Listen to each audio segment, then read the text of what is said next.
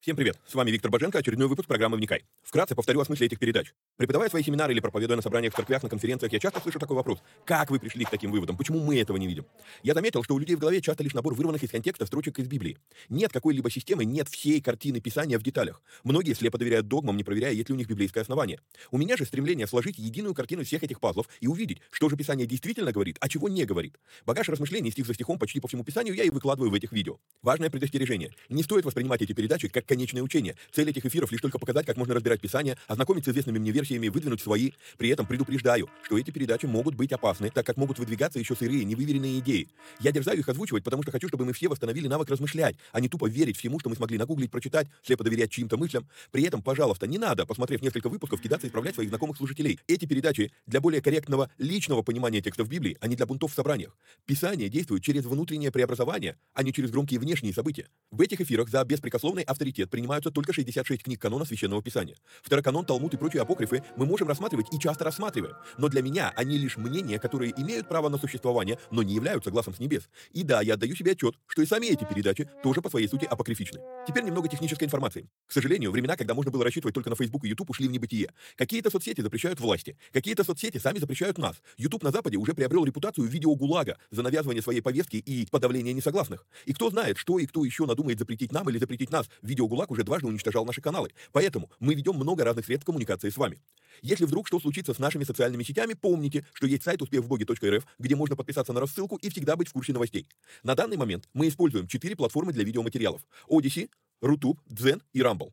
Ну и пока еще используем видео ГУЛАГ. Ссылки на все эти каналы стараемся добавлять под каждое видео. Кстати, может кто не знает, но на видеоплощадках можно ускорить воспроизведение. Мне кажется, что я говорю довольно медленно, поэтому в записи можно смело ставить скорость в полтора раза быстрее. Помогайте нам находить отрывки, достойные того, чтобы выложить их в виде сторис, рилс, шортс, клипов. Если увидели хороший лаконичный отрывок, пишите в канале на телеге. Название видео, где увидели этот сегмент и какая минута.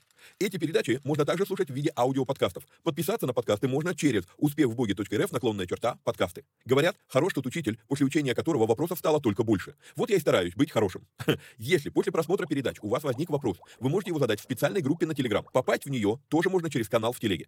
Кстати, все новости служения помимо сайта тоже публикуются в этом канале. Есть просьба. Социальные сети считают крутыми и начинают продвигать те ролики, которые досмотрели до конца, которые лайкают, комментят и которыми делятся с друзьями. В какой-то мере можно даже сказать, что когда мы делаем эти простые действия с христианскими видеоматериалами, мы помогаем распространению Слова Божьего. Алгоритмы соцсетей начинают рекламировать эти материалы, если видят, что вокруг них много активности. Поэтому, если у вас не убудет, прямо сейчас ставьте пальцы, подписывайтесь на канал, жмите колокольчик, комментируйте, обязательно делитесь ссылкой с друзьями и все такое.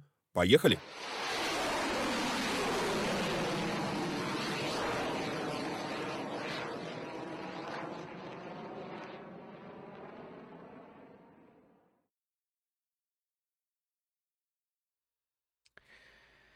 Поехали. То в миот. Хорошо весьма. Привет всем отважным вникателям и вникая зависимым. А, пара нестандартных объявлений. А, в эти выходные я планирую записывать а, вникайки по книге Иакова. И сегодня в Телеграме, в канале я отправил запрос, но продублирую его еще и здесь, чтобы просто, ну, как бы больше было бы таких вариантов а, разных а, для рассмотрения.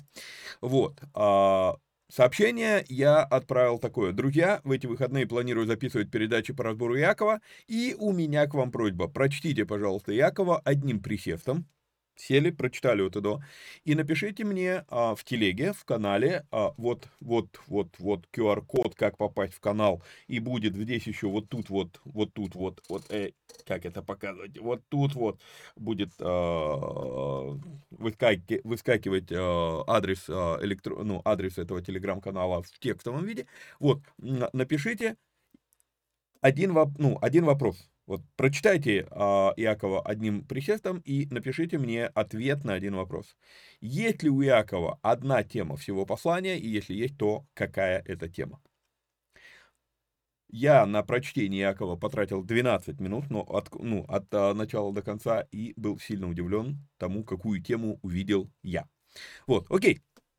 А, это первое объявление. А, и второе объявление, которое тоже а, необычное. А, все-таки Долго объяснять почему, но кто помнит, два или три года назад а, я делал цикл передач по десятине, вот, и а, планировал записать 5 передач, записал всего 4. Были технические причины, почему пятая передача так и не вышла, потом я а, просто забыл, потерялся и так далее, и так далее во времени, вот, а сейчас я прихожу к тому, что все-таки надо записать пятую передачу, у меня записаны вопросы, которые мне присылали тогда по десятинам, но все-таки, значит, смотрите, а, эту передачу, вот эту передачу, я ее записываю в среду, выйдет она в пятницу. Вот, а, значит, Через неделю, это у нас будет, сейчас скажу, какое число, где-то, так, где-то в районе, может быть, 22, 23, 24 апреля 23 года я планирую, даст Бог, Господь позволит, а, записать все-таки пятую передачу по десятинам. И а, там есть пара мыслей, которые все-таки надо озвучить и ответить на вопросы, которые мне присылают. Все-таки продолжают присылать там некоторые вопросы. Думаю, я все это затрону вот в этом, а, в пятом выпуске. Поэтому у вас есть ну, еще раз календарь открою. У вас есть неделя э, до 21 апреля прислать мне, опять же, в телеге вопросы к этой передаче, чтобы мы уже закрыли эту тему. Окей, то есть, итак, два по Якова.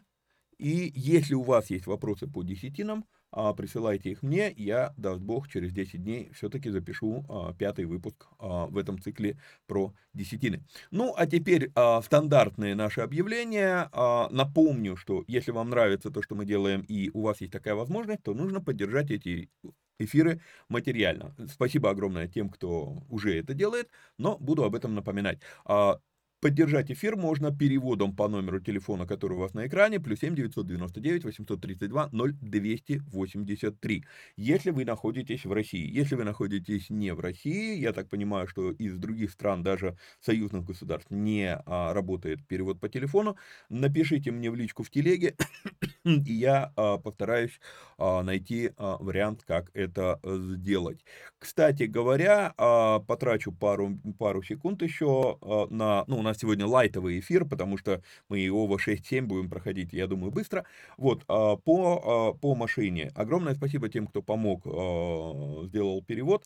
Мы пока машину не взяли, потому что, ну, даже если я буду брать бэушную машину 7-летней давности, у меня сейчас есть только половина суммы. Вот, мне перевели 50, надо 500, у меня на руках 250. Вот, то есть, ну вот, как бы вот вот так вот сейчас а, обстоят положение, э, обстоит положение дел. Вот, а, как только я все-таки возьму машину, я отчитаюсь, ну, ваши деньги лежат отдельно, то есть, но, но проект растягивается во времени, он будет несколько дольше, а, чем я думал. Я не ожидал, что в силу нынешних событий машины настолько подорожали. Окей, а, вот, а, второе объявление стандартное наше. Напоминаю, что у нас работает платный канал Боженко Премиум, в котором мы выкладываем переводы епископа Тиди Джейкса. А также там я отвечаю на ваши вопросы приоритетно. Попасть в этот канал можно по ссылке, которая у вас сейчас на экране, успех в боге, .рф, наклонная черта, премиум. Что еще? Есть две недели пробного периода, если вы хотите выйти из этого канала, независимо от того, пробный период или платный, пожалуйста, напишите мне, чтобы я прислал вам инструкцию, как выйти так, чтобы бот перестал списывать с вас деньги или не стал списывать с вас деньги. Все, теперь мы с вами бегом переходим к а, книге Иова. Мы с вами разобрали, значит, первая, вторая глава были вступления в эту книгу, Третья а, глава это была первая речь Иова, а, где а, он просто есть такой термин, а, он прилип ко мне, понимаю, что это не совсем правильно, но на английском есть такой термин went out. Есть русский некоторый аналог а, выпустить пары, выпустить дым, да, то есть, когда тебя внутри переполняет, надо как-то вот это все дело излить, Вот, и на английском это называется vent out, то есть провентилироваться. И почему-то вот, ну, я не знаю, я, я русского, русского аналога русский аналог не использую, я вот, это вот было вот вентиляция, Иов вентилировал себя, то есть выпускал пары из себя, это была третья глава. Потом четвертая, пятая глава, мы прочитали первую речь Елифаза, а, разобрали ее с вами, посмотрели пару вещей, и вот мы пришли, шестая, седьмая глава, это первый ответ, то была первая речь Иова, а теперь первый ответ Иова на а, слова его друзей. И отвечал Иов и сказал, о, если бы верно взвешены были вопли мои, и вместе с ними положили на весы страдание мое, а, оно верно перетянуло бы песок морей. От того слова мои неистовы. Я лично для себя здесь обращаю внимание на то, что а, Иов говорит, о, если бы верно были взвешены вопли мои. То есть а, для меня мы, ну, здесь вот прям четко сразу заявлено, Иов показывает, что то, что он сказал в третьей главе, было воспринято неадекватно, и его страдания не поняты его друзьями. Ибо стрелы вседержителя во мне, яд их пьет дух мой, ужасы Божьи ополчились против меня. А, здесь немножечко отвлекусь от а, темы. А, хочу все-таки вернуться к вопросу имен Бога, потому что здесь мы с вами видим а, использование любопытного имени, а, ну, двух любопытных имен. Первое – это Шадай, сейчас вот так вот буду выделять, это имя Шадай, да, переведено Вседержитель или Всемогущий, Всесильный, вот, Эль Шедай мы, а, думаю, в русском языке мы слышим это имя а, именно в формате Эль Шедай, но вот тут вот как раз мы видим не Эль Шедай, а Шедай. Дальше мы с вами увидим а, Элоха, Элоха и Элога. И это второе имя, которое мы здесь видим, переведено в синодальном переводе «ужасы Божьи», вот, а, и написано с большой буквы. Но мы с вами неоднократно уже обсуждали, что в иврите нету маленьких или больших букв, вот, и поэтому где были расставлены большие буквы, где были расставлены маленькие буквы, это а, на выбор переводчика, кто, э, команды, которая составляла а, перевод. Независимо от того, синодальный перевод или какой-то перевод вы читаете, надо понимать, что в Ветхом Завете большие буквы расставляют переводчики, а не а, в оригинале так написано. Поэтому иногда вот так вот смотришь и там, вот смотрите, с большой буквы. Я тоже иногда говорю, с большой буквы, подчеркиваю это, да, но имеет ли это отношение к оригиналу или это так просто а, в данном переводе написано. Вот, почему обращаю на это внимание? Потому что, еще раз напомню, для тех людей, кто, э, ну, не с самого начала с нами, вообще мы начинали это в бытии в первой главе, э, я говорил о том, что слово «элогим» не является именем Бога. Слово «элогим» — это э, аккумулировавший в своих руках силы, да, а, Элогим – это множественное число, аккумулировавшие а, – это универсальное слово. И вот тут вот надо а, пояснить еще раз, буду много раз, наверное, возвращаться к этой теме, что я имею в виду под словом, под понятием универсальное слово, да. Когда я говорю директор, то это слово может обозначать все, что угодно. Это может обозначать директор той компании, где я работаю, и для меня он является реально моим начальником, моим руководителем, да, или я могу говорить директор как что угодно. Директор магазина, директор там, а, я не знаю, там завода какого-то, где-то там, абстрактное понятие, да. Вообще просто директор как сущность, как должность и так далее. То есть слово директор не обозначает непосредственно моего начальника. Вот то же самое слово Бог, и нам очень важно для себя различать эти вещи. А, Бог с маленькой буквы, Бог с большой буквы, потому что потом мы с вами прочитаем у Павла, Павел будет говорить Коринфянам, да, он, будет, э, э, он скажет, что и так называемых богов много, и господ много. А, не, то есть, в принципе, получается отдельная огромная тема, что человек может назвать Богом все, что угодно. Вот. И поэтому э, фраза «я верю в Бога», она э, фраза ни о чем, пока мы не использовали конкретное имя. И вот здесь вот мы с вами видим в четвертом стихе, мы с вами видим имя Шаддай, и есть некоторый титул Элоха в единственном числе, не Элогим, а Элоха, но как бы просто вот имеющий силу. Okay? То есть это некое универсальное понятие. В данном случае, в силу того, что идет предложение, ибо силы, стрелы Вседержителя во мне, яд их пьет дух мой, ужасы Божьи ополчились против меня, мысль единая, здесь правильно абсолютно переведено Элоха с большой буквы. Но просто вам показываю эти нюансы, потому что нам важно это а, понимать. Потому что, например, а, для сравнения просто либерастическая западная повестка давным-давно разрешает использование слова «бог» и никаких проблем. Вот ты используешь слово «бог» на Западе, а, и никто к тебе претензий иметь не будет. Но попробуй использовать слово «Иисус». И сразу на тебя могут подать в суд за, там, за дискриминацию там, других вероисповеданий и так далее, и так далее. Почему? Ну, потому что Бог – это слово, которое существует во всех вероисповеданиях. А Иисус – это ты говоришь о превосходстве своего вероисповедания над другими. А, все, значит, тебя надо засудить. Вот. А, и под этой повесточкой очень интересно прокатывает другая вещь. Зачитаю свой комментарий. Почему а, на Западе, в якобы в демократиях, позволяют говорить Бог, но запрещают говорить Иисус или Христос? Да, думаю, многие уже слышали о том, что даже Рождество на английском это Christmas, а, а так как это Christmas, то там есть слово Christ, да, Христос. Вот, и все, и они там пытаются там Xmas там или просто новогодний сезон, то есть они сейчас уходят от термина Рождество массово. Почему? Ну, потому что в слове Рождество на английском языке есть Христос. Ага, надо от этого уходить. А почему слово Бог можно использовать, а, а слово Христос нельзя? Да потому что они четко понимают, богов, Богом можно назвать все, что угодно. Для кого-то iPhone это бог, для кого-то лакированные туфли бог. К сожалению, сейчас очень сильно вот эта вот гомосячная повесточка идет, а, половой член бог для людей становится, ну, собственно, издревле много таких, а, как сказать, религий, где поклоняются этому. Но теперь, теперь можно стать Богом, если его отрезать. А, ну, там сумасшествие полное на эту тему. Вот, для кого-то Макдональдс это Бог, для кого-то Гуччи это Бог, понимаете, но, бог, но все это Бог с маленькой буквы. То есть все, чему люди начинают поклоняться, становится Богом. Духовный, духовный принцип здесь действует очень простой. Если человек выбрал какой-то объект поклонения, то будет к этому присоединена духовная сила, доминирующая духовная сила. А что, так, а, что происходит? Если, человек, если верующий поклоняется, в данном случае Элшидай, Яхва, Иисус, да, мы можем а, использовать такие имена, да, а, если я поклоняюсь ему, то доминирующая духовная сила какая?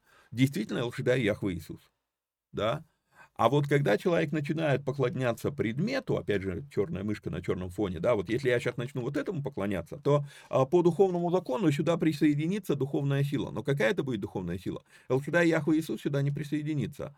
Сюда присоединится какая-то духовная сила, которую мы назовем после этого бесом. Потому что, о, я поклоняюсь этому объекту, значит, духовно он должен на меня влиять.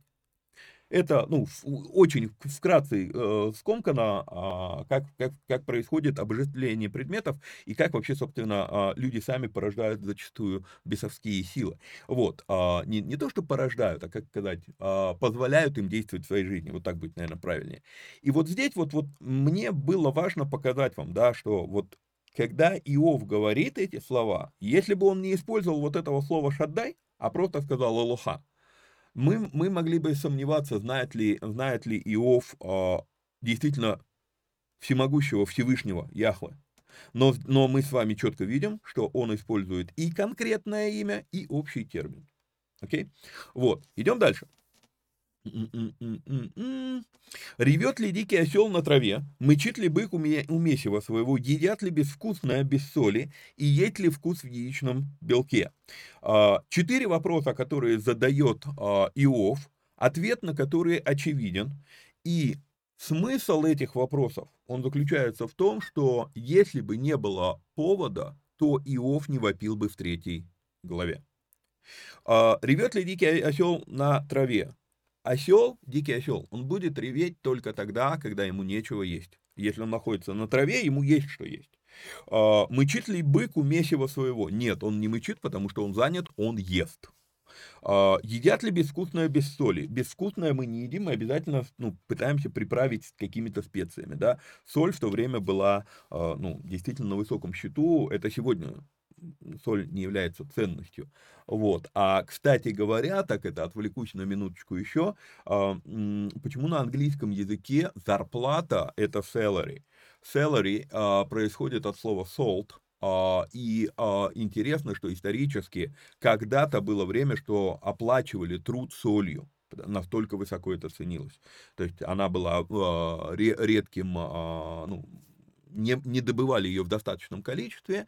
Это была редкая приправа, наверное, приправа это можно назвать, или вещество, вот, и поэтому настолько высоко это ценилось, что даже зарплату платили а, солью, поэтому появилось это слово celery. Вот, а, и вот тут вот, ну, то есть, как бы, едят ли безвкусное без соли? Да не едят. Есть ли вкус в яичном белке? Мы с вами знаем очевидный ответ. Нет. И вот а, Иов здесь, он показывает, как бы, что если бы не было повода, я бы не стал говорить то, что я сказал в третьей главе. Он пытается ответить на наезд, который совершил на него а, Елифас. Вот, зачитаю комментарий, он у меня тут большой.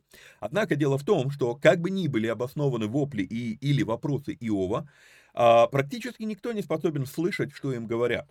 Увы, люди слышат в наших речах только себя. И с этим Иов будет сталкиваться еще 30 глав. И я с этим сталкиваюсь практически постоянно. Как бы я ни пытался подобрать слова, люди все равно слышат свое. Вот буквально недавно было, произошла опять эта ситуация, то, что мы сейчас с вами разбирали вот насчет Элоха, Элохим, а, Адон, а, ну, Адона это тоже универсальный термин, это не имя, а, это титул, там, э, Шадай, Яхве, Иисус, да, вот, ну, конкретные имена – то и мы вот эту тему разбирали в одном из теологических учреждений, где я преподавал, и я показывал, просто пытался показать, что слово «Бог» — это универсальный термин. Это просто а, название, не совсем корректно будет э, так сказать, но за неимением вот, ну, трудно объяснить. Это просто как название должности, да, вот как вот директор, да, вот. А, я вот это попытался объяснить, причем с вами, когда я а, делаю это во вникайках, то получается, что, ну, я как бы в одну сторону вещаю, и неизвестно, вы поняли, что я пытался сказать, нет, а со студентами, которые сидят передо мной, несколько раз переспросил, объясните, как вы это поняли, там, студенты, э, студенты повторяют то, что я сказал, и в итоге, короче, когда экзаменационные листы я проверяю, а, один из ответов, ну, я, там был вопрос такой, что, что вы взяли из преподанного материала, что, что вы усвоили, а, ну, такой вольном, а, вольный ответ, а, вольный экзамен. И человек пишет, понял, что Бога нет. Я не говорил, что Бога нет. Я как раз наоборот говорил, что человек способен в Бога превратить все, что угодно. Ну, вот. а, а, а поклоняться надо Всевышнему. А, вот. А, но человек слышит, вот как... И обращайте на это внимание. Эта проблема, судя по всему, непреодолима. Иов говорит из своей ситуации, его друзья отвечают из своего мировоззрения. В итоге мы с вами читаем 3, ну, 40 глав диалога глухого со слепым. То есть это вот то, что книга Иова, это вот один из э, таких э, ярких примеров, ну, ты пытаешься сказать, что ты чувствуешь, слова ограничивают твои способности выразить свои ощущения. Люди слышат через призму своего переживания, поэтому они априори искажают то, что ты сказал, а то, что ты сказал, уже было искажено. Ну вот. Потом они пытаются отразить свои эмоции, а их эмоции, они продиктованы тем, что они подумали, что ты сказал, а не тем, что ты сказал. Вот. И их эмоции тоже проходят через фильтр их рта, ограниченного в выражении, то есть они еще раз искажают, а, то есть это вот, это в, любо, в любой коммуникации, в, любой, а, в, в любом диалоге всегда надо отдавать себе отчет, что что бы ты ни говорил и как бы ты тщательно не подбирал слова, люди услышат не то, что ты хочешь сказать. Вот. Ну, у меня таких примеров множество, и иногда даже есть такое желание, да ладно, короче, уже надо просто молчать и вообще прекратить э, умничать вот эти вот передачи писать, да, потому что все равно понимают неправильно. Потом думаю, ага, а, ну, кто-то же может понять правильно. Вот, ну, короче, вот есть это, а, есть эта дилемма. Идем с вами дальше. А, седьмой стих. «До чего, хоте... До чего не хотела коснуться душа моя, то составляет отвратительную пищу мою.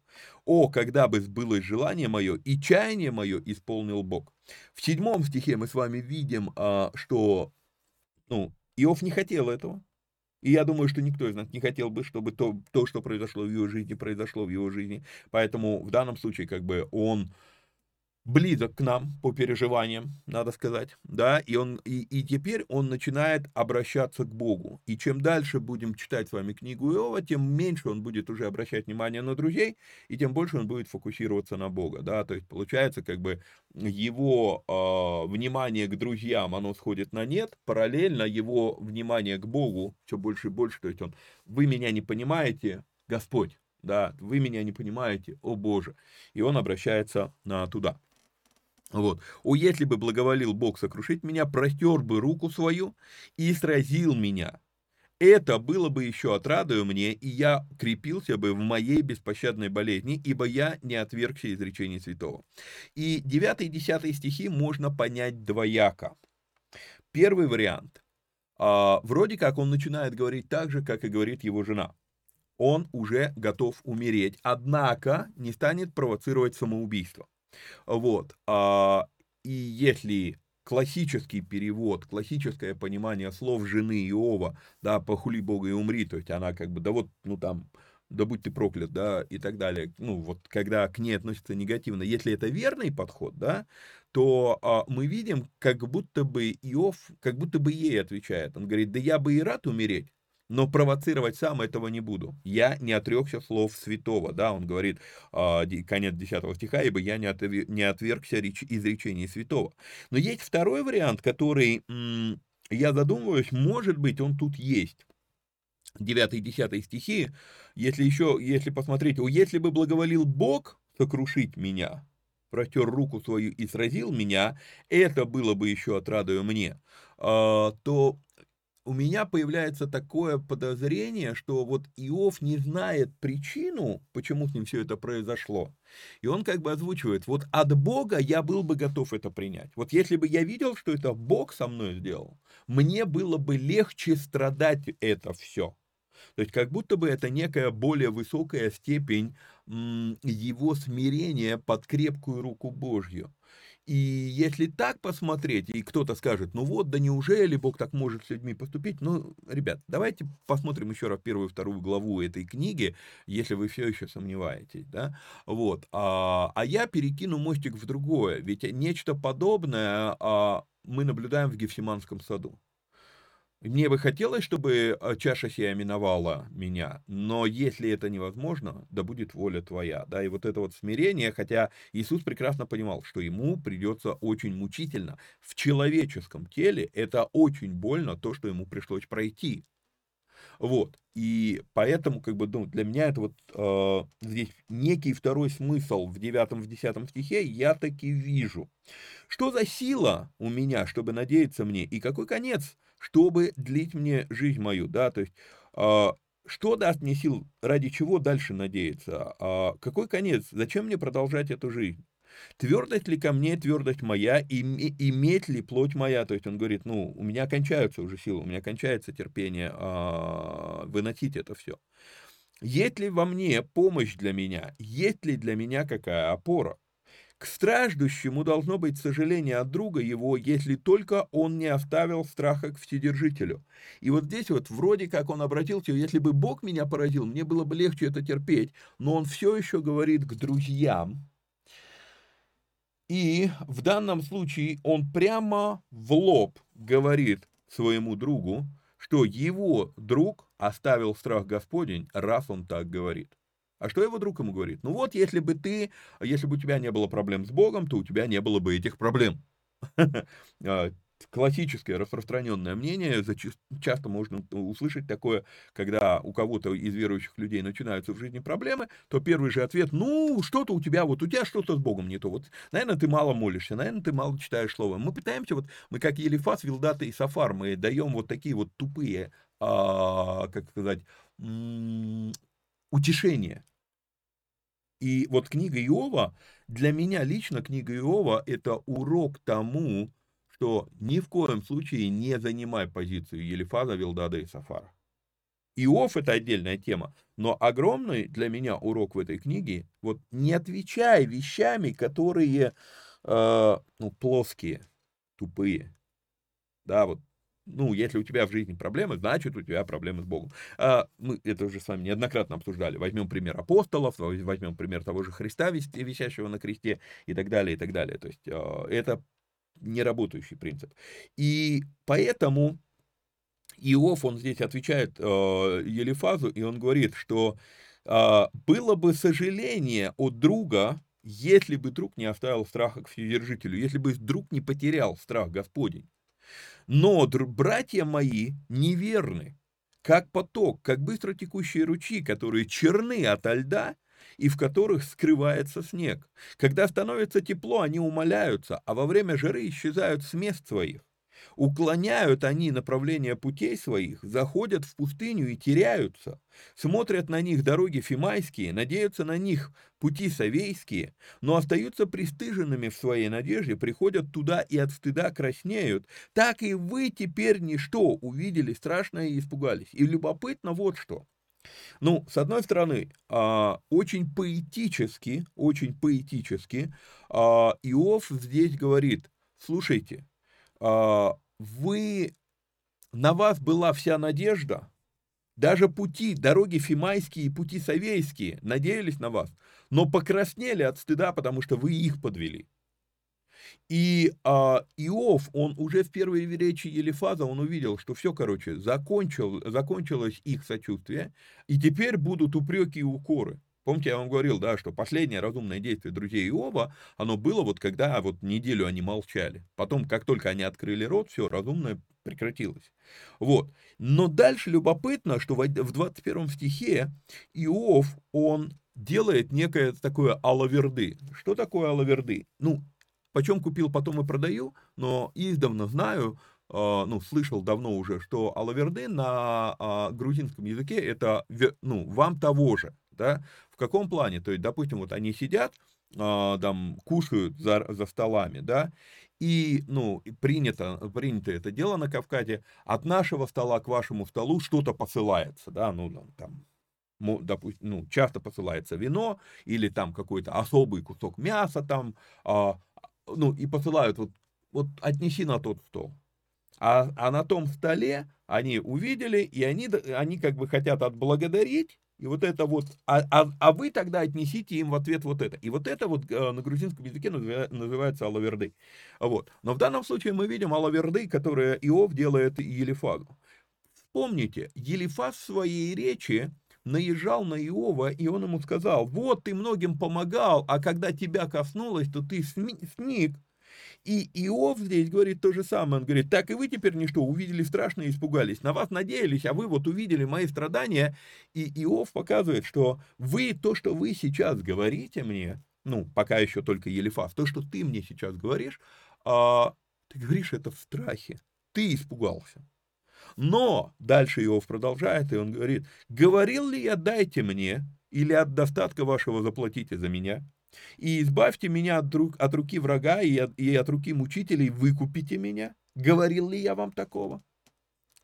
Да, то есть, ну, опять же, вопрос риторический. Мы с вами знаем, что Иов не говорил этого, не просил этого. Вот. А, другими словами, а, мы понимаем, что Иов как бы спрашивает, вас кто просил вообще вмешиваться? Вас кто приглашал? Вот вы пришли. Ну хорошо, вы пришли. Вы молчали, слава богу за вас. Вас кто просил вообще вмешиваться? Я изначально даже вас не звал. Он говорит, я не просил вас, а, дайте мне или заплатите за меня, избавьте меня от руки врага, от руки мучителей, выкупите меня. Он говорит, я знаю, что ну, это вообще не в ваших силах. И Иов задает этот вопрос, вот кто просил вас вмешиваться, но он задает этот вопрос таким образом, чтобы они задумались, но не обиделись. И меня здесь впечатляет его стойкость и характер. Я бы, наверное, уже просто начал э, огрызаться на Елифаза. Вот. И зачастую, расскажу вам, опять же, понимая через позицию, э, не дай бог оказаться Елифазом, да, то есть у меня есть такое, как бы, э, желание, не скажу, что это кредо по жизни, но не дай бог оказаться Елифазом, очень часто Именно поэтому я не отвечаю на комментарии людей под видосами там или где-то там в социальных сетях. Я что-то написал, люди прокомментировали, и я понимаю, что очень часто, смотрите, А, Иов здесь говорит, да, что вы испугались, вы увидели страшно и испугались. То есть Иов таким образом воспринимает слова Елифаза, что Елифаз говорит от страха. Он от страха наезжает на Иова. И я очень часто э, замечаю нечто подобное, то есть пытаюсь, по крайней мере, научить себя понимать одну вещь. Когда люди на тебя наезжают, когда люди э, тебе отвечают какие-то колкости, э, не, ну, знаете, вот есть комментарии по делу, а есть комментарии просто вот лишь бы наехать, да, вот, и я понимаю, что вот это второе, это из разряда, вот как раз человек говорит из своей боли, из своего страха, Возможно, я своей передачей там или своим постом где-то, я затронул какую-то больную мозоль этого человека, и у него, знаете, вот, ну, как, извините уже за сравнение, чири, да, то есть вот он уже назрел, чуть трони, оно брызнет, и вот это вот брызнуло, и я понимаю, что если я буду в ответ еще что-то писать, я тоже буду отвечать уже из того, что у меня чири брызнул, да, что меня задели, вот, и получается, знаете, вот она и так рано болит, я еще соли насыпал. И я задумываюсь, я, я часто, часто прям пишу комментарии, потом такой, стоп, а меня кто спрашивал, меня звали, не Елифас ли я сейчас? И зачастую я прям стираю комментарии и не отправляю, потому что, ну, смысл. Вот. Другое дело, когда я саму передачу, допустим, записываю, или когда я делаю, то есть, когда мой пост, я, во-первых, очень важно научиться нам с вами, особенно если вы проповедуете, а, очень важно научиться не проповедовать в ответ. Что такое проповедь в ответ? У тебя в жизни какая-то ситуация произошла, тебе кто-то что-то сказал, и ты используешь кафедру для того, чтобы вот с позиции кафедры надавить на, на, на, на того, кто там, допустим, этот человек сидит в зале у тебя, да, там, вот, а, и, и, и ты с высоты кафедры, сейчас я тебя размажу, да, ну, не, не именами, а там не говоря конкретно, вот ты то-то, то-то, нет, а там доводами и так далее, и так далее. То есть очень важно нам научиться не проповедовать в ответ, да, а, не говорить, ну, не, не реагировать. Иногда, иногда я так делаю, срываюсь, тоже несовершенен далеко еще, вот, а, но стараюсь себя как бы от этого удерживать. А, когда я пишу передачу, то есть когда у меня идет, то есть, как сказать, это первый посыл, да, то я говорю в отрыве от ситуации, стараюсь говорить в отрыве от ситуации. Здесь я могу говорить, ну, много чего. И если тебе не понравилось то, что ты... А, я готов говорить в пустоту. Я, я готов говорить в пустоту. То есть, а, тебе не нравится то, что я говорю, окей, утубок большой, закрыл этот канал, перешел на другой канал. Я сам так себя веду. То есть, я захожу, там, допустим, мне порекомендовали какой-то канал, я захожу, смотрю передачу, и я могу написать, что да вот, чушь несешь там и так далее, и так далее. У меня из-за того, что э, развито аналитическое мышление, я вижу нестыковки в, в том, что э, люди говорят там и так далее. Вот, или называется критическое мышление, теперь модный этот термин, да. Вот, э, я могу написать что-то, потом думаю, а меня звали? Не Елифас ли я в данном случае? Нет, я не буду писать. Закрыл канал, перешел на другой. Все, Смысл вообще? Ну, человек живет в своем мире, пусть живет. Вот, смысл переубеждать. И то же самое с моими передачами, да, ну, не нравится, окей, закрыл канал, пошел на другой, там, на, на утубке всегда найдешь то, что тебе будет приятно слышать. Вот. А, вот, ну, как бы просто вот, вот это вот то, что мы, то, это то, что в большой, в большой мере вот это мое поведение, оно как раз продиктовано именно а, конфликтом непонимания между Иовом и Елифазом. И когда я вот вижу вот это, то, что я вам сейчас объясняю, вот тогда я, я и сам как бы понимаю, что а меня кто сюда звал, зачем мне это а, высказывать. Ну вот, он, он говорит, говорил ли я, да, да, дайте мне, или от достатка вашего заплатите за меня, избавьте меня от руки врага, и от руки мучителей выкупите меня. Но теперь, 24 стих, он, он, теперь он задает ему вопрос. Он говорит, научите меня. И я замолчу. Укажите, в чем я погрешил. Вот скажите мне точно, в чем я виноват. Он теперь спрашивает, но не просто их гадание. Ну, если бы у тебя все было нормально с Богом, то у тебя не было бы проблем. Не-не-не-не. Если тебе есть в чем меня обличить, обличи. Иов говорит здесь вот эту фразу, да, научите меня, я замолчу. Укажите, чем конкретно я погрешил.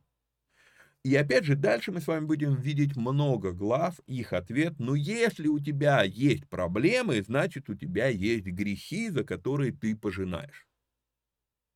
Вот они так дальше и до конца книги, они будут лишь ванговать вокруг да около. Им не в чем укорить Иова, и поэтому они будут дальше гадать. Как сильны слова правды, говорит Иов. Но что доказывают обличения ваши?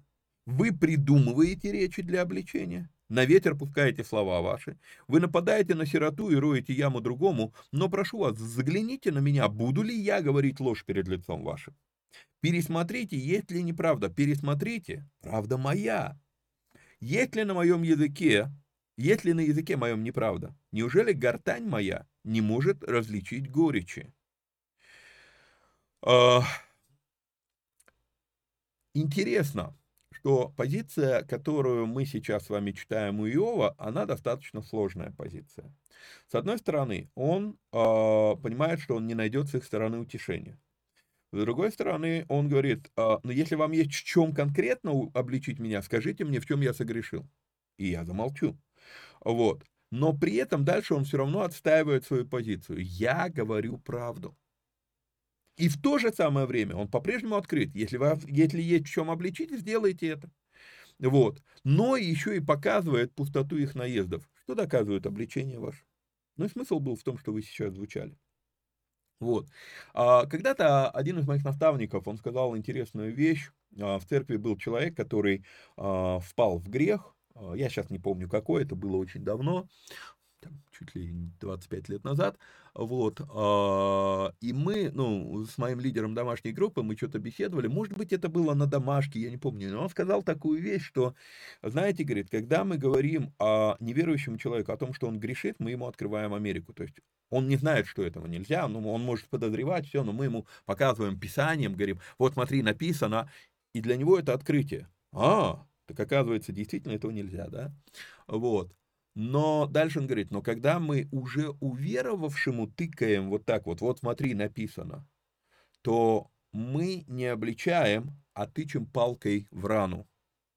Мы делаем только больнее он и так знает, что, ну, он знает Писание, он знает, что этого нельзя делать, и он все равно это делает. И ему больно внутри от этого внутреннего противоречия. И мы еще лезем и начинаем тыкать. Вот, смотри, вот, смотри. Поэтому очень важно не просто а, важно знать, облич... ну, а, важно уметь обличать. И надо уметь это делать правильно. Уметь говорить таким образом, а, ну, психологи говорят, да, что если ты кого-то обвиняешь в чем-то, то человек встает в защиту, он блоки, блокируется, и а, все, он тебя дальше не слышит. И поэтому нам нужно, очень важно, уметь говорить таким образом, что, а, чтобы люди нас услышали. И даже если Елифав пытался что-то и обличить Иова, но хотя его не в чем обличать, мы с вами знаем условия задачи, разбирали это, вот, а, то он делает это таким образом, что Иов его не слышит. А, то есть здесь вот еще один момент такой. Возможно, возможно, а, одна из причин, почему Духу Святому было угодно ставить книгу Иова в канон Священного Писания, в том, что он хочет, Дух Святой хочет обла- обли- обратить наше внимание на то, а, умеем ли мы говорить люд- с людьми, умеем ли мы утешать, умеем ли мы обличать.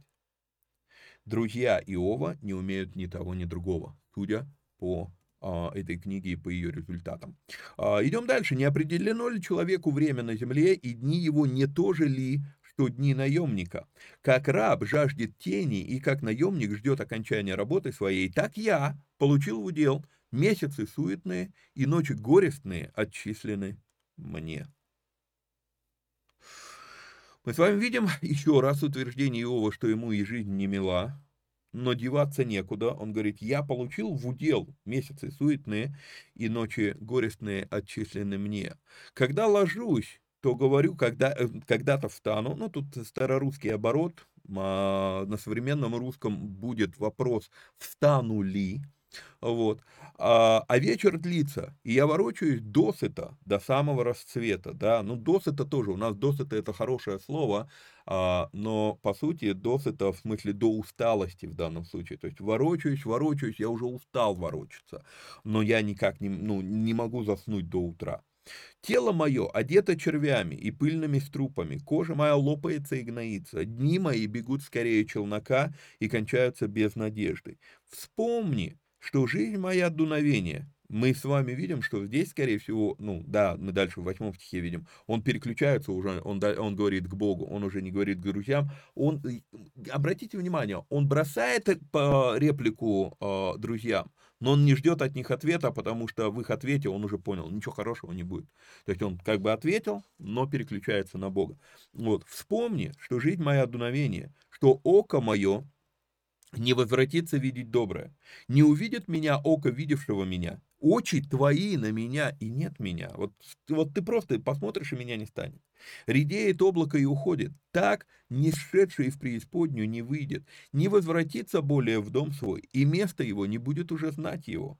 Не буду же я удерживать уст моих, буду говорить в стеснении духа моего, буду жаловаться в горести души моей. Я пишу здесь такой комментарий. Рассказав о бесповоротности смерти физической, Иов принимает решение уже больше не молчать. Но еще раз обратите внимание, к кому Иов говорит, к друзьям? Нет. И здесь дилемма. Иов вопиет к Богу, а друзья считают нужным отвечать. И снова вопрос. Когда мы находимся с вами в дискуссии с кем-то, мы вообще слышим, что нам говорит, ну, что говорит человек? Потому что все, вот Иов переключился, он переходит на Бога, но потом мы с вами увидим, и Вилдат будет а, тоже, попытается вставить свои 5 копеек. Вот. А, в разговоре, в, диал, в, в общении очень важно, самое важное не говорить, важно научиться слышать, что говорит человек, которого ты сейчас слушаешь. Вот. И они, вот, ну, друзья Иова, э, они отвечают, они, они возомнили себя богами или что, или глазом Божьим, если мы беремся кому-то помогать, поддерживать, советовать, важно прежде всего первый вопрос задать себе. А человек точно от нас этого ожидает? Вот, вот, вот, вот очень, очень такой а, нюанс. И снова повторюсь, в а, известный парадокс, что в любом диалоге, в большинстве случаев, мы не слушаем, что нам говорит человек. Он еще не закончил свою мысль, а мы уже крутим в голове, что мы ему ответим. И вот это вот очень часто нас подводит. То есть, если мы не услышали, не дослушали, что человек говорит, и мы лезем отвечать, а, это очень часто нас подводит. Вот. А, он говорит, я не буду уже удерживать уст моих, буду говорить в стеснении духа моего, буду жаловаться в горести души моей. Разве я море или морское чудовище, что ты поставил надо мной стражу? Он это говорит явно не Елифазу, да, и здесь а, буква «ты» а, заглавная, да, то, что переводчики сделали, а, ну, правильно, он к Богу обращается. Когда подумаю, утешит меня постель моя, унесет горесть мою ложе мое. Ты страшишь меня снами и видениями, пугаешь меня, и душа моя желает лучше прекращения дыхания, нежели смерти, нежели сбережения костей моих. Иов уже готов покинуть эти кости. Он говорит, вот, ну, уже, уже все, я, я, я, душа моя желает лучше вот прекратить дышать, лучше, а, лучше смерть, нежели вот беречься, держаться за эти кости. Но интересно, что а, в древнем иудейском мировоззрении а, есть мидраж, где говорится, что они верят в то, что души не появляются, что каждая душа это некая частичка Бога, то есть как, ну, я своими словами, они, это, они по-другому это говорят, но для наглядности, что как будто бы каждый человек, который приходит на землю, это от Бога отлепился э, кусочек его сущности, и вот это вот называется душа.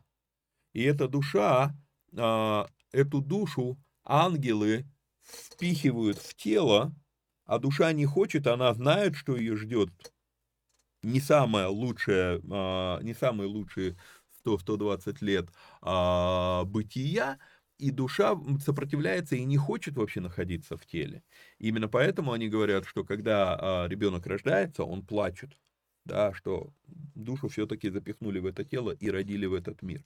Вот, а, то есть, как бы вот это вот конфликт душа и кости, он тут любопытно тоже, а, ну, вспоминаю об, об этом.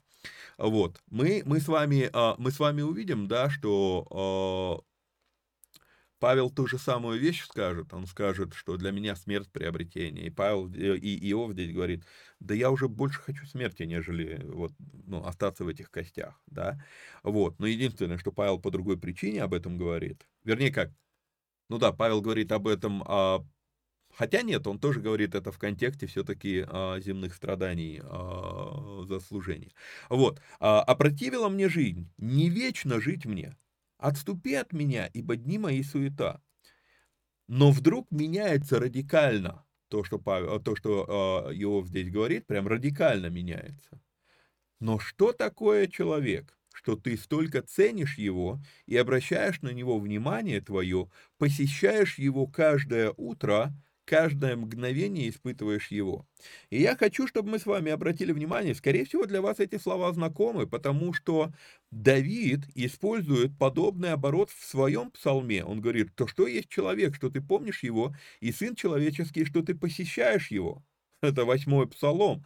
Но не только в восьмом псалме мы это с вами видим. 143-й псалом, нам не написано, кто автор этого псалма, вот, а мы видим похожий оборот. Господи, что есть человек, что ты знаешь о нем, и сын человеческий, что ты обращаешь на него внимание, человек подобен дуновению, дни его как уклоняющаяся тень. То есть мы с вами видим, что перекликаются эти, а, эти вещи. А, Иов, опа, сделаем так. Вот, Иов, он, а, скорее всего, получается, что Иов стал, а, как сказать, источником, а Давид в восьмом псалме, и кто писал 143-й псалом, они ссылаются на слова Иова здесь. Он говорит, что такое человек, что ты столько ценишь его и обращаешь на него внимание твое, посещаешь его каждое утро, каждое мгновение испытываешь, э, испытываешь его. И я пишу здесь комментарий. Любопытно, как перекликаются эти слова Иова со словами в псалмах. В принципе, перекликается не только эта строка, но и в целом вся речь Иова. Если посмотреть восьмой псалом, если посмотреть 143 псалом. И как в псалмах мы видим здесь силах. Что такое силах? Если я правильно понимаю это слово, а, оно в псалмах частенько используется в оригинале, но оно не не, не, ну, потеряно в переводе. А, и используется слово «силах» в смысле «остановись и подумай об этом». И здесь вот то же самое, то есть «остановись и подумай об этом». Силах. С одной стороны, да, мне бы умереть. С другой стороны, но что же такое человек именно вот в костях, во плоти? Что же такое человек, что ты так ценишь его? Что такое человек, что ты так доверяешь ему? и доверяешь даже такие испытания, а все равно оставляешь его в живых. А Иов как бы задумывается, над, ну, то есть он, мне опротивила жизнь, я уже все, я хочу смерти больше, чем а, остаться в этих костях. Но вдруг у него такое, ну что такое человек? Что вот ты, оста, ну, что ты ценишь его, ты обращаешь на него внимание твое, посещаешь его каждое утро, и доколе ты не остановишь, не оставишь, вернее, доколе не отойдешь от меня, доколе, доколе не дашь мне проглотить слюну, слюну мою. То есть он, он, он, он, он, он задумывается над этим. И я помню, как, знаете, а, я уже христианином был много лет на тот момент. И по определенному стечению обстоятельств я столкнулся сначала с одной книгой одного равина, практикующий равин сейчас, Потом а, я, я, я был потрясен, знаете, чем? А, глубиной мысли. А, не просто вот поверхностное какое-то утверждение постулатов, даже не догматов, а постулатов, да, вот, а осмысленность, продуманность речи. Меня это тогда впечатлило. Потом я столкнулся с еще одним материалом, с еще одним материалом, и потихонечку я стал все больше и больше как бы приоткрывать для себя эту дверь, вот, и меня, вот я увидел, одну уникальную вещь, которую, я думаю, нам, христианам, стоит оттуда взять. Они никогда не позволяют себе роскоши усомниться в том, что Бог благ. Даже вот в этой вот, посреди всего того, что происходит с Иовом, он все-таки, но что есть человек, что ты так ценишь его, да, что ты обращаешь на него внимание твое. То есть он, он, он, он да, мне, я, да мне уже проще умереть, короче. Ну, подожди, подожди, подожди. Значит, есть смысл в том, что ты оставляешь меня в живых. А почему я на это обращаю внимание, почему я трачу сейчас на это время? Потому что я слышу нередко, что, ну, христиане, а, мы ну, особенно, когда вот какая-то болезненная ситуация произошла, там кто-то там, а, там пострадал сильно, там а, автокатастрофа там или еще что-то, да, и когда человек вот в этой боли, он, он начинает говорить, ну вот зачем мне такой Бог, который допускает такие вещи? И, понимаете, мы берем на себя смелость решать, какая ситуация правильная, а какую ситуацию Бог не имел права допускать. Ну вот вопрос, а у нас действительно достаточно компетенции для того, чтобы разобраться, какая ситуация правильная, какая неправильная? Какая будет полезная, какая будет вредная, какая будет хорошая, какая будет плохая? Да, эмоционально, понятно, ты чувствуешь потерю, ты чувствуешь ущерб, тебе больно и так далее. Я это понимаю. Но почему ты торопишься уже даже выносить вердикт Богу? Зачем мне такой Бог, если он такие вещи допускает? А, вспомним Иосифа. В тот момент, когда братья его продали, я сомневаюсь, что он был рад этому.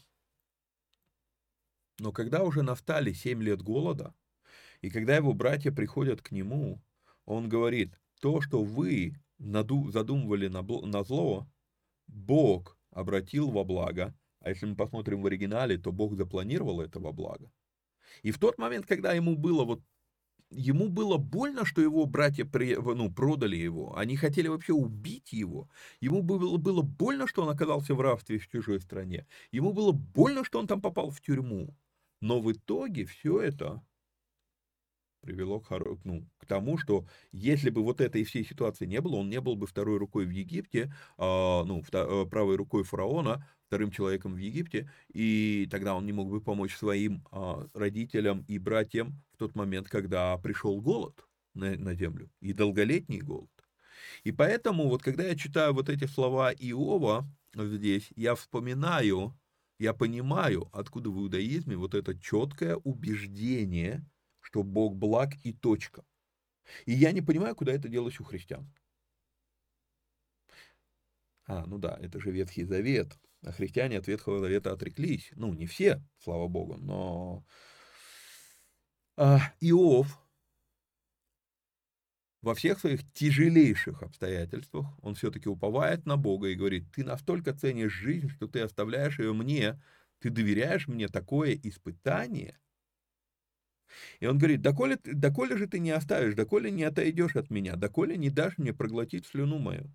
Если я согрешил, то что я сделаю тебе, страж человеков? Зачем ты поставил меня противником себе? Так, что я стал самому себе в тягость. Он говорит, если я согрешил, то тебе от этого какой ущерб? Даже, он, он понимает даже вот эту вещь, что нету... Он, понимаете, он до последнего пытается осознать происходящее, он пытается понять, он пытается а, найти логику в этих событиях, но он не скатывается на уровень Елифаза, Вильдада и Сафара, он, он, он по-прежнему, он в диалоге с Богом. Но я же понимаю, что мои грехи на тебя никак не влияют, тебе от этого никакого ущерба нет. Тогда почему, если бы даже я был грешен, да, а, он, он, он много говорит, что, ну, я за собой ничего не знаю, да, то есть даже если я согрешил, то что тебе что, ну, какой ущерб с этого? Почему вдруг получилось, что я стал противником сам себе, что стал самому себе в тягость? И зачем бы, и, и, и, и я обращу ваше внимание на 21 стих, и зачем бы не простить мне греха и не снять с меня беззакония моего? Вау! Дочитаю этот стих и вернемся к этим, к началу 21 стиха. «Ибо вот я лягу в прахе, завтра поищешь меня, и, не, и, и, и, и меня нет». Но еще раз. «И зачем бы не простить мне греха и не снять с меня беззакония моего?» И у меня здесь длиннющий комментарий, я его тоже зачитаю. Любопытно упование Иова. Мы не знаем, когда точно появилась эта книга. Мы можем уверенно говорить, что это произошло до появления закона Моисеева. Да, есть люди, которые пытаются там доказать, что э, Иов чуть ли не был консультантом у фараона, одним из тех э, волхвов, то есть пытаются перенести эту, эту, эту ну, э, на, на, на 400 лет вперед, пытаются перенести э, Иова. Там есть куча проблем с, с, с, с, с этим, то есть мне не заходит эта версия, но даже если, да, то есть, э, окей, э, закон, закон Моисеев будет дан не в Египте, закон Моисеев будет дан а, на горе Синай, а, и дальше они уходят с этим законом в Израиль. А, ну, то есть как, с чего Ио, Иов вдруг имеет концепцию уповать на прощение? Зачем бы не простить мне греха и не снять с меня беззакония моего? Заметьте, что упование на прощение появляется задолго до Христа. Оно появляется, ну, в моем понимании э, хронологии библейских событий, за 400 лет до закона Моисеева. Иов говорит о том, читаю комментарий свой, э, так, так, так, мы знаем, мы не знаем, когда точно появилась эта книга, однако мы можем уверенно говорить, что это произошло до появления закона Моисеева. И здесь уже есть упование на прощение. Иов говорит о том, что его душа желает смерти, как избавления. Однако переключается на вопросы о смысле этих испытаний и говорит об уповании на прощение, даже если он виноват. И снова возвращаемся в начало книги, где сам Бог заявляет, что Иов не порочен, порока нет, не виноват. В этих же словах мы видим очень многое в Иове. Он одновременно и уверен в своей невиновности, но еще больше он уверен в способности Бога прощать. И вот тут вот вопрос, а где он научился этому? Мы помним с вами, что Иов каждую неделю приносил жертвы за своих сыновей, когда заканчивался круг пиршеств. И вот тут для меня возникает вопрос. Все это происходит, судя по всему, не в рамках закона Моисея, а в рамках завета Ноя. В рамках закона Моисеева было сказано приходить к имени Божьему три раза в год и по особым личным случаям дополнительно. В завете Ноя ничего про это не сказано. Однако мы видим, что когда заканчивается круг пиршеств, а сыновей у Иова было семь, дней недели тоже семь, и книга поэтическая, действительно ли про сыновей речь, или все-таки это некоторые образы, может быть, это дни недели, мы здесь буквально воспринимаем или нет, поэтическая книга.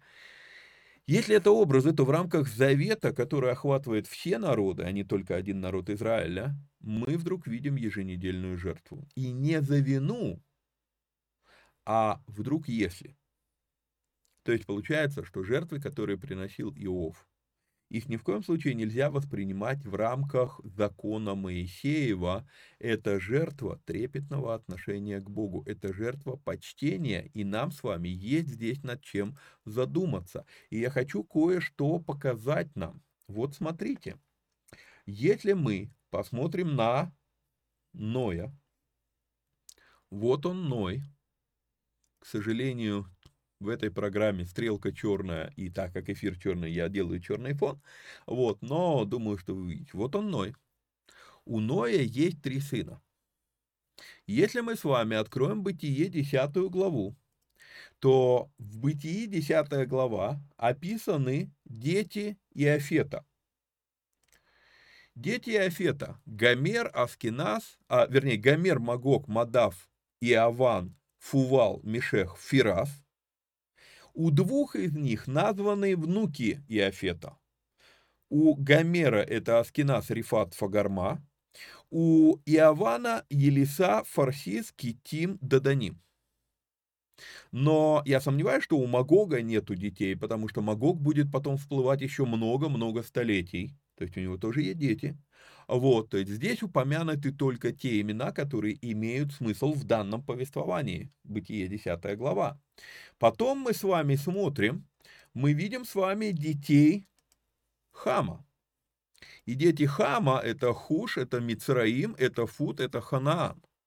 У каждого из них есть свои дети, и здесь даже названы правнуки Хама, да, Шева, Дидат, Нимрон, э, Нимрод. Вот. А, то есть все они, и здесь, допустим, вот идет у Ханаана Сидон и даже Хет, да, то есть получается это у нас уже про, так, Хам это дед, Ханаан отец, Сидон внук, Хет это правнук и праправнук Ноя, да, даже вот Хет упомянут. И надо понимать, что все вот эти вот имена, которые здесь упомянуты, это народности, это целые народы потом появляются от, от, от этих патриархов, да. А, это у нас и офитяне, э, ну и синеньким у нас и офитяне, розовым у нас хамиты, или какой-то цвет, не знаю, розовый, не розовый. Вот, белым мы с вами видим семитов. И семитов тоже много. У Сима три, названы три сына Елам, Асур, Арфаксад. У а, Арфаксада упомянуто, потом дальше, когда мы с вами смотрим а, Бытие 11 глава, и а, я даже, даже, наверное, перейду туда, подождите, 11 или 12? А, нет, 11, да. А, ну, нам тут нужно будет кое-что увидеть. Когда мы говорим э, про Сима, сейчас переключусь сюда, покажу вам текст. Вот родословие Сима. Сим был 100 лет и родил Арфаксада. Вот оно у вас на табличке есть, да. Сим, стрелочка, Арфаксад.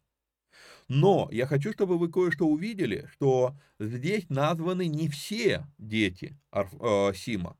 По рождении Арфаксада, 11 стих, Сим жил 500 лет и родил сынов и дочерей и умер. То есть были еще дети. Арфаксад жил 35 лет и родил Каинана. По рождении Каинана Арфаксад жил 300, 330 а, лет и родил сынов и дочерей и умер.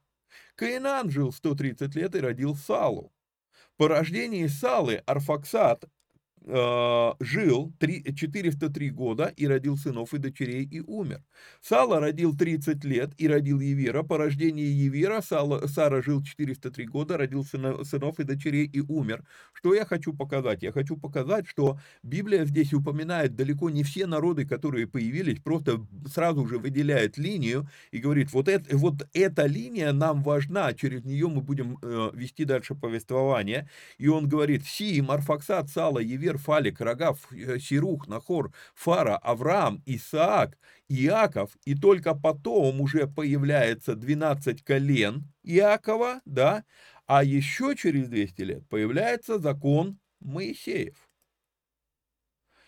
И я хочу обратить наше внимание, что закон Моисея, вот этот вот закон Моисея, он не распространяется, он эксклюзивен для потомков Иакова он не распространяется вот на все вот эти вот народы, которые здесь есть, которые здесь упомянуты.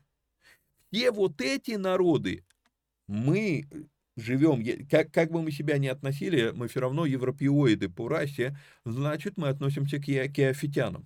Если мы афитяне, то при чем тут закон Моисеев для нас? Мы оказываемся под Ноевым заветом. Об этом потом в 13 главе книги Деяний и говорят первозванные апостолы на Первом церковном соборе в Иерусалиме. Так вот, почему я сейчас все это вам показываю? Я вам показываю, нам неизвестно, к какому колену относится э, ну, Ной. Мы не знаем, он семит, он хамит, он афитянин. Я знаю, я знаю, что есть люди, которые говорят, что он а, там чуть ли не потомок, пятый потомок по Аврааму, там через кого-то. Я знаю, что есть такая версия. Но это всего лишь мидраж. Он не входит в канон Писания. И получается, что, опять же, возвращаясь, а, возвращаясь в то, что мы с вами читаем в Иова 7 глава, я хочу обратить ваше внимание, что еще в Ноевом Завете было осознание прощения и благодати. Зачем бы не простить мне греха и не снять с меня беззакония моего? Опять же, здесь я либо могу выделить целый стих, либо могу выделить только одно слово, но я хочу, чтобы вы, а, вот так вот сейчас просто мышкой а, повожу, да, я хочу, чтобы вы увидели слово «если». Если я согрешил, то зачем бы не простить мне греха моего?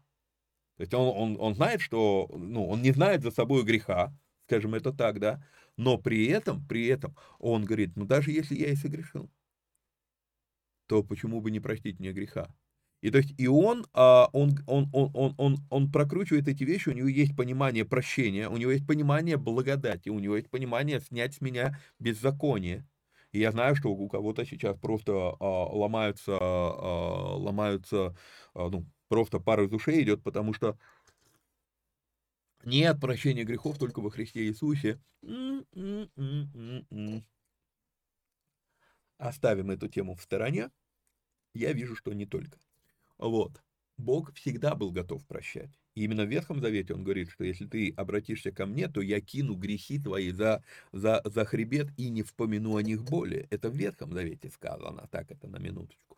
Вот. А, где-то что-то нужно скорректировать в нашем, в нашем восприятии этой концепции. А, и я знаком с христианской сатериологией, знаком, но все-таки. Вот. А,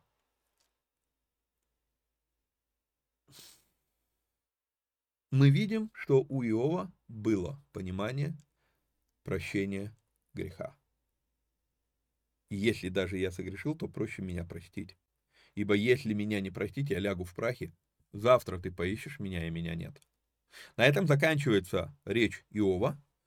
Восьмую главу мы с вами будем разбирать чуть позже. Скорее всего, а, ну, на следующей неделе я постараюсь за выходные сейчас записать два эфира, потому что меня не будет, я опять буду преподавать в колледже, ну, библейский центр, который мы раньше называли колледжем. Вот, меня не будет в студии целую неделю, но я постараюсь за выходные записать, скорее всего, все-таки Иакова мы будем разбирать э, выходные, и я их запишу, а, а вы будете уже на следующей неделе смотреть. А после Иакова, то есть Иакова тоже надо целиком разобрать, чтобы увидеть истинный смысл этой книги, вот, а, а после Иакова мы уже тогда вернемся в Иова.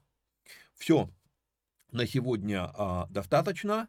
А, напоминаю, что надо подписаться, лайкнуть, поделиться ссылкой и поддержать эти эфиры материально. Сделать это можно переводом по номеру плюс 7 999 832 0283. Вот. Ну а так, до следующей встречи в эфире. Вникайте самостоятельно. Всех вам благ и благословений. Пока-пока.